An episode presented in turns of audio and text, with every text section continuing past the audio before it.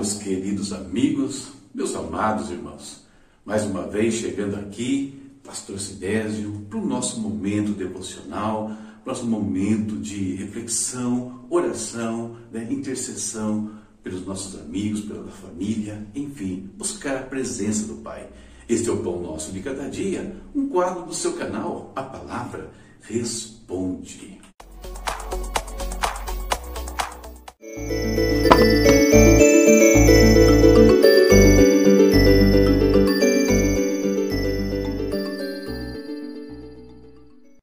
Nosso momento de oração hoje, aqueles tópicos principais: saúde, a questão financeira, a questão do Brasil, a questão da igreja, a igreja perseguida.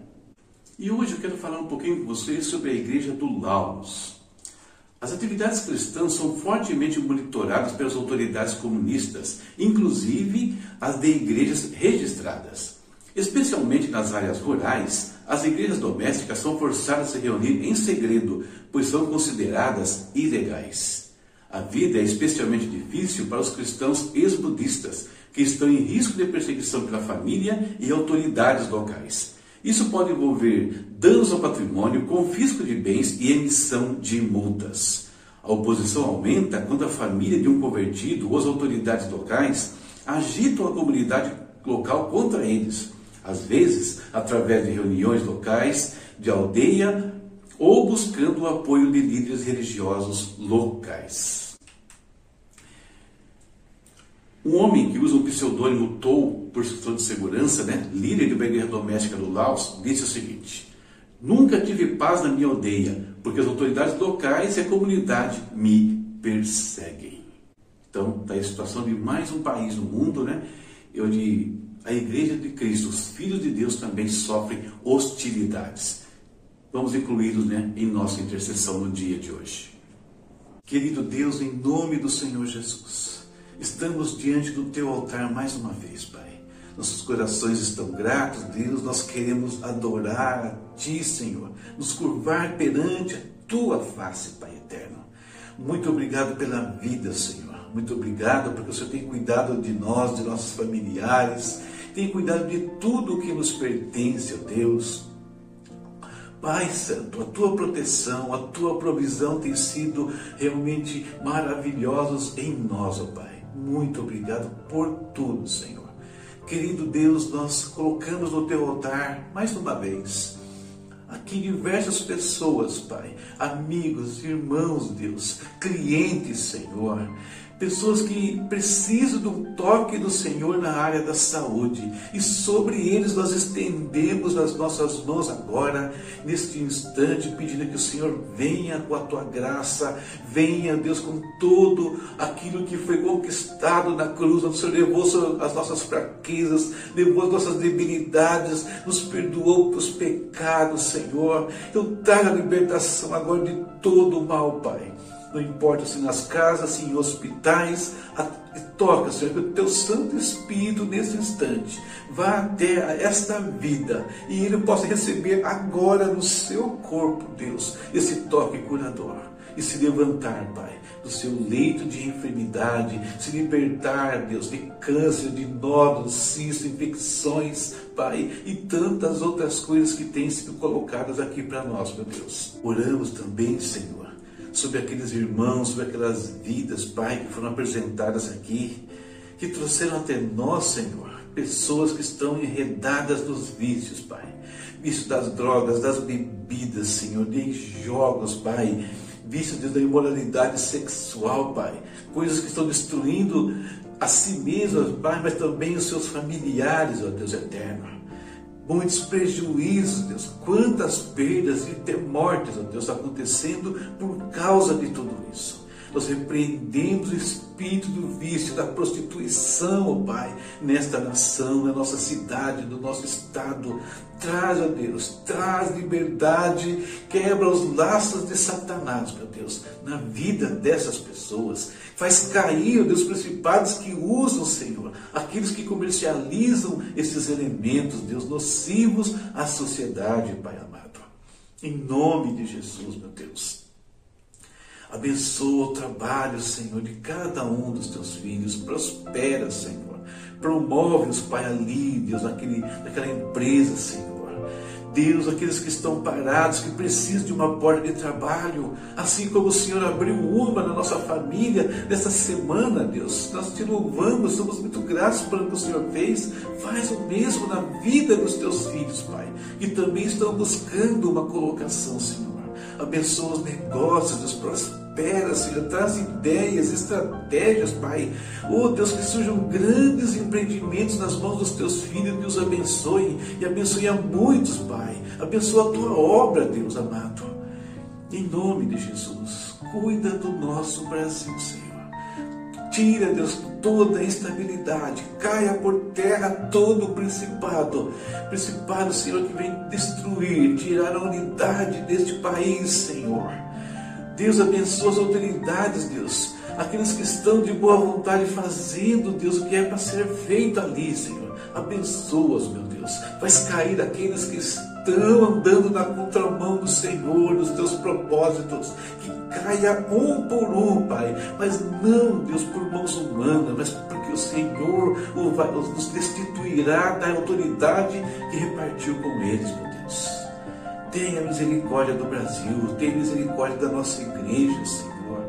Oh, Pai, visita os pastores, líderes brasileiros, cada servo do Senhor neste país. Visita, Senhor, também os nossos irmãos, pastores, líderes ali do Laos, ó oh, Pai.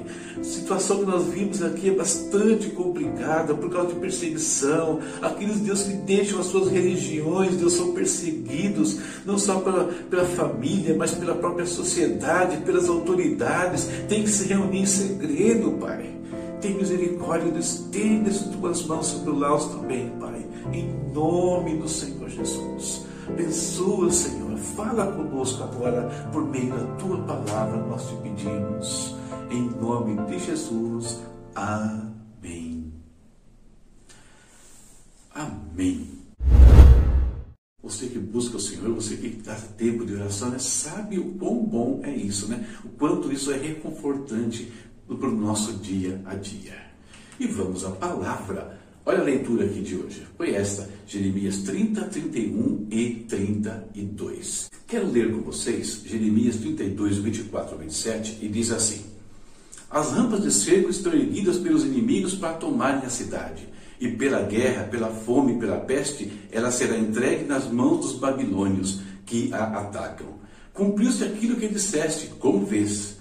Ainda assim, ó soberano Senhor, tu me mandaste comprar propriedade e convocar testemunhas do negócio, embora a cidade seja entregue nas mãos dos babilônios? A palavra do Senhor veio a mim dizendo: Eu sou o Senhor, o Deus de toda a humanidade. Há alguma coisa difícil demais para mim? Tema para a nossa meditação hoje é andando na contramão.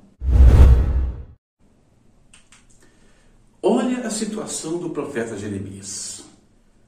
Ele estava preso por conta de pregar ali o que Deus mandara ele pregar. A cidade estava cercada. A terra ao redor estava devastada. A destruição, não só da cidade, como do próprio templo do Senhor, era iminente. E mesmo assim, Deus mandou ele comprar uma propriedade, selar a escritura, né? Todo o um processo legal para comprar ali um, uma área. E o profeta, ele questiona o Senhor. Por que comprar propriedade que ele sabia que não ia entrar nela? Ele, ele sente ali que ele estava indo na contramão dos eventos, fazia sentido né, atender aquele pedido do Senhor. Ele conversa com Deus, mas Deus vai falar com ele. Por duas vezes no livro de Jeremias, uma realidade né, acerca de Deus, né, um atributo de Deus nos é apresentado.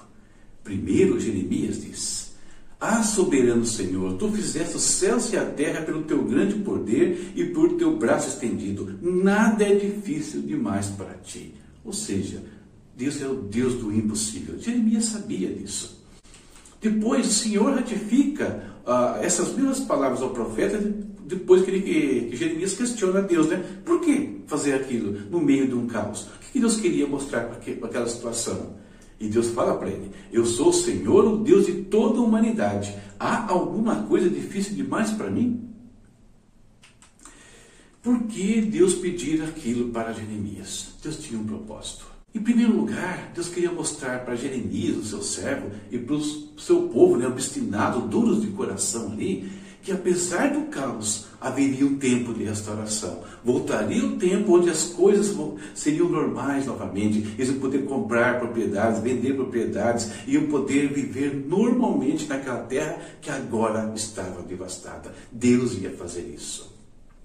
Em segundo lugar, Deus estava mostrando para eles que era necessário que tudo aquilo acontecesse, porque eles estavam com seus corações duros, eles estavam andando em caminhos errados, né, desagradando ao Senhor. Deus precisava corrigir o coração deles para que conseguisse usá-los no futuro. Terceiro lugar, Deus está mostrando para eles que eles estavam andando na contramão dos propósitos que Deus tinha traçado para aquele povo. Israel estava na contramão de tudo que Deus tinha feito, andando né, ali nos pecados de Canaã, nos pecados deste mundo. E por último, né, Deus está mostrando para eles o seguinte: que apesar de toda aquela situação, eles deveriam agora andar na contramão do caos e crer naquilo que Deus estava prometendo que faria na vida deles. Essas quatro coisas, né? Então Deus está falando ali com o povo por meio do ato que Jeremias faz comprando uma propriedade. E a nossa vida de fé é muito parecida com isso. Por quê? Porque nós enfrentamos tormentas, né? tempestades, provações, tribulações da nossa vida e nem sempre elas vêm por culpa nossa. Às vezes falhamos, é verdade, mas nem sempre. E quando essas tormentas vêm, queridos, Deus ratifica aquilo que nós já sabemos. Que Ele é o Deus do, do impossível, que Ele pode mudar qualquer cenário. É isso que ele está falando para o povo de Israel, é isso que ele estava falando para Jeremias. Jeremias, creia em mim, isso que você está fazendo aqui vai fazer sentido lá na frente, isso vai ocorrer. Eu estou apenas exemplificando para você. E às vezes Deus antecipa em nosso coração, Ele nos mostra o que Ele vai fazer, mesmo no meio do caos. Porque o nosso Deus, Ele não opera segundo as circunstâncias, Ele opera no meio delas, sobre elas, e nada impede os seus propósitos. Ele muda qualquer cenário. Mas para isso, queridos, nós só precisamos fazer uma coisa: nós temos que andar na contramão das coisas desse mundo. Não fazer como Israel fez. Andarmos na contramão das coisas do mundo e não na contramão dos propósitos de Deus em relação a Ele, nós temos que nos alinhar, buscar né, a, ali o que Ele quer para nós, né, rejeitar as coisas deste mundo. Mesmo que nós tenhamos falhado, nós devemos buscar a Deus, porque a misericórdia dele é grande e dura para sempre. Ele muda qualquer situação ao nosso redor. Creia nisso, viva isso, e o seu coração vai ter um outro ânimo para andar diariamente aí nas suas atividades, no seu ministério, trabalho, na sua vida familiar, enfim, em todas as coisas. Nossa meditação para hoje foi essa e espero ajude você, né? ajude aqueles que ouvirem essas palavras. Olha a nossa leitura para amanhã aqui, ó, Jeremias 33 ao 36. Continuando a leitura, né? Chegando no final do livro também certo? Tem recadinhos no final, tem anúncio aí do curso que eu avisei vocês que já está no ar, mas eu vou trazer mais informações só a partir de segunda-feira. Então, fica atento aí. Se quiser antecipar, dá uma olhadinha no rodapé do vídeo, tem alguma informação já, tá bom? Então, ajuda a gente aí, espalha o canal, comenta, comenta, ativa, faz esse negócio todo, ajuda. Deus abençoe. Tchau, tchau.